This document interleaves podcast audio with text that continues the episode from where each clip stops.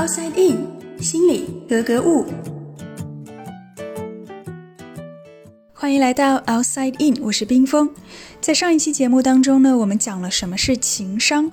那很多小伙伴就会问说啊，我知道情商很重要，我也想成为一个高情商的人。可问题是，我应该怎么做呢？有什么方法可以提升自己的情商？所以今天呢，我就给大家带来了具体的方法。对话的嘉宾依然是国家心理咨询师职业培训专家讲师张华老师。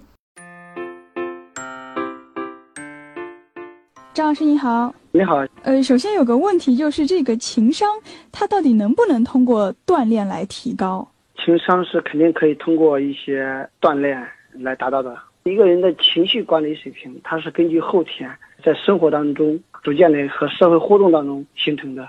既然情商的核心东西就是情绪，对不对？所以我们的第一步就是我们学会觉察自己的情绪。就比方说，我问你，此刻你什么心情？当你心情发生变化的时候，你能不能觉察到你的心情的变化？这个有难度吗？我生气了，我会知道我生气啊；我开心，我会知道开心。这个会有很大的难度吗？呃，会有很大的难度的，因为并不是时刻你能觉察到这些东西，甚至很多人已经气得不行了，身体发抖了。他可能没有去想过这种情绪，啊，因为你这个情绪这个东西，只有你想到了、觉察到了这种情绪的变化，我们才有机会去触摸它。比如说你失恋了，你应该是不开心的，但是因为生活当中很多人经常会说，哦，你不要不开心，会劝，所以在这种环境下，我们习惯了忽视我们的情绪的存在，因此呢，我们不容易觉察到自己的情绪的变化，甚至很多人变得很冷漠，你会发现他的脸上好像都看不出他的情绪的变化。那第二步呢？当你觉察到你情绪变化之后，就学会要接纳你的情绪。我们要允许有一些消极的、负面的情绪的存在。比如生活当中，我们很多时候有压力。当你有压力的时候，你要允许自己在那种情绪下有情绪的不好，而不是说不准自己生气、不准自己焦虑、不准自己紧张。这种不准可能就是会让自己更累。当我们失恋了，当我们工作上遇见很大的压力，被领导骂了，你要告诉自己，他这样骂我，我这么委屈。我理所当然，我应该生气啊，确实有点生气。你看，我都失恋了，难免会难过，一定会难过。我允许自己难过啊。所以，我们情绪管理、提高情商的第二个重要步骤就是学会接纳自己或者别人的情绪。很多人可能会担心，就是我这样子一直接纳自己这种难过的情绪，是不是自己永远会沉浸在这个难过当中，就走不出来？对的，这就是我们接下来就是我们说的第三步。当你能够接纳、你允许自己有这种情绪的时候，那第三步。那就是调节和控制，那怎么调节和控制呢？那你就要学会让这种生气用一种合理的方式宣泄出来，啊，比如说不是对着对方发，而是用表述的方式告诉对方，可能我有点难过，我有点伤心，或者是把它写出来，写在纸上，或者找一个你的好朋友去倾诉出来，或者你自己非常不满的时候，你可以说，哎，我先做一个深呼吸，可以让自己的这种坏情绪得到一个缓解，身体的紧张得到一个缓解。我让自己数数，从一数到十。当我数到十的时候，我在生气。你会发现，大多数的情况下，当你数到十的时候，你就找到了很多不生气的理由，你都能更冷静的去面对这个问题。可能就是你生气或者想要抱怨的时候，也可以多问自己几个问题。对，当我们到了后边，我们就会去分析，面对这件事情，我为什么那么生气呢？这件事情是因为什么让我那么生气？哦，我是从对方这个回应当中让我感觉到他不尊重我，我才生气，而不是因为这件事儿。哦，我是因为觉得我在这段感情的失去当中，我觉得我好像自尊心受到了伤害，所以我才生气，而不是因为他真的不爱我，等等等等。可能这个时候你就会去对待这件事情的好，或者对待这个人也好，你就开始去思索这个情绪背后的认知方面的东西。因为只有有能力面对你的情绪和接纳你的情绪，你才有机会看到这个情绪背后你的一些思维、你的一些思考存在，而这些思维和思考影响了你的情绪。甚至影响了你的行为，其实也是一个自我思考、自我反省。对，那这个是有个前提，就是你有能力去面对自己的情绪，有能力去接纳自己的情绪的时候，你就有机会去审视自己内心的这样一些思考和想法，你就有机会把这个想法找出来，并且看看这个想法是不是你要求过严格啦、过于苛刻啦，甚至呢，在这个过程当中还能让自己的认识上得到进一步的提升。控制情绪或者管理情绪也是自我修炼的一个过程。对，所以我们说到提高情商，就是要学会觉察自己的情绪。当然，基于这样一个思考，所以很多时候别人生气了，别人也一定有他生气的理由。所以呢，我们学会去理解别人的情绪，也是情商非常重要的表现。当我们不断的学会这样一种换位思考的方式去理解别人了，这样一来，我们对别人情绪的接纳度也就提高了。嗯，我们说了怎么能够提高这个情商啊？可能很多人觉得还是需要比较好的控制力以及自我认知的这个能力啊。对的。那这些能力对于小孩子来说，我们从小培养这个情商是要怎么培养呢？孩子的情绪管理能力和家庭的关系是非常重要的。也就是说，父母用什么样的方式去管理、调节孩子的情绪，以及父母怎么样对待他们自己的情绪。孩子会去模仿和学习，啊，就是说父母情商高，孩子通常也就情商会比较高。对的，那父母情商高，一方面他管理自己的情绪能力好，比如说，一个父母他不开心了，他会通过一种表达的方式得到缓解，能够以有效的方式去解决问题。那这个时候孩子呢，他也能够很好的去直抒己见，表达自己的内心世界。但是父母经常以一种争执的方式伤害对方的方式，你会发现这个孩子也容易去伤害别人。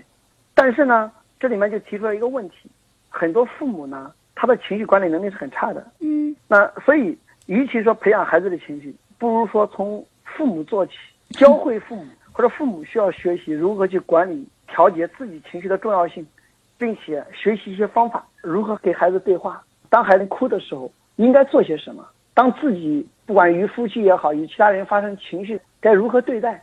他们的学习可能对孩子来说是最大的贡献，尤其是孩子比较小的时候。所以，培养孩子的情商，可能更多的是培养家长的情商。对，尤其是孩子三岁之前，一个母亲的情绪对这个孩子会影响一生。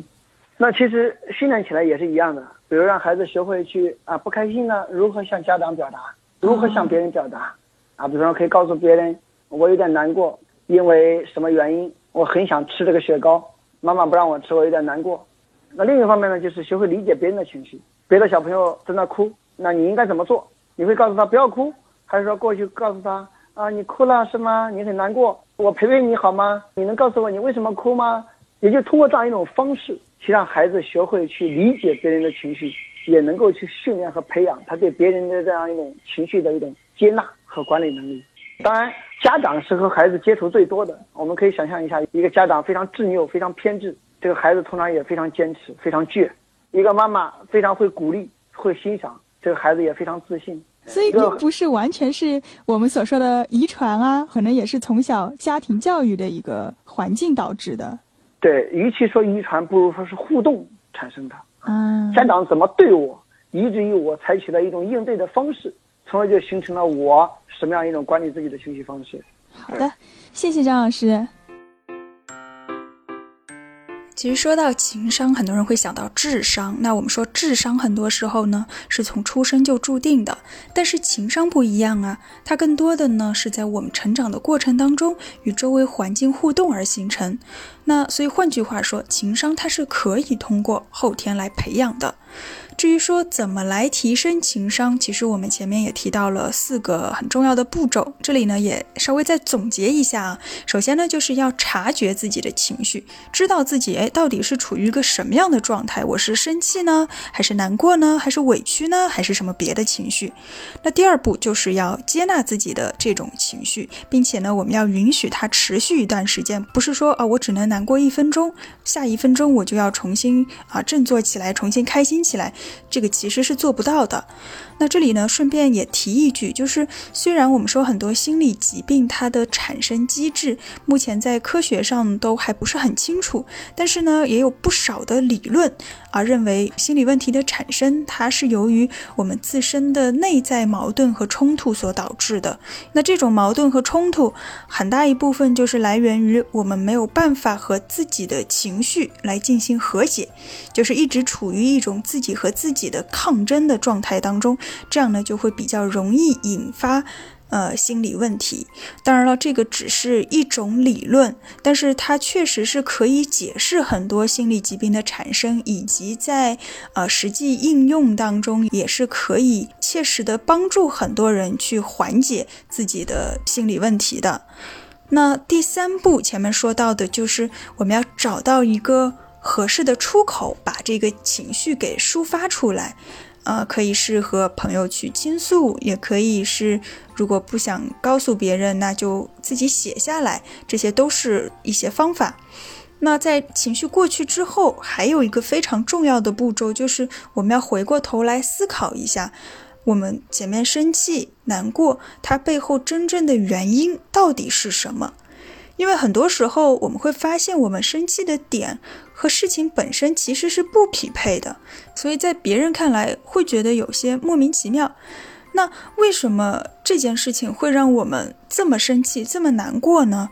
其实很多时候，我们情绪上来之后，我们的理性思维就会不受控制，我们就会抓住这个机会，然后把所有积压的、没有解决的心理的一些情绪问题，就一股脑的都倒出来。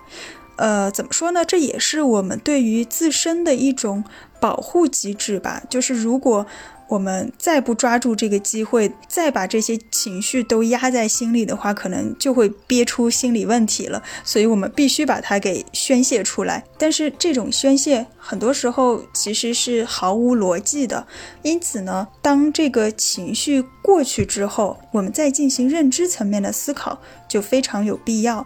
因为它可以帮助我们去理清自己的情绪，找到他们各自的源头到底是什么，然后才可以以有机会去一个一个的把它们解决掉。那同样的，就是当我们真正的了解了自己的情绪，并且可以接纳自己的情绪之后，我们才能够由己及人的对于别人的情绪也能够去理解、去体会，然后去接纳。那这样一来，我们就都可以成为高情商的人了。探索大脑，理解内心，Outside In。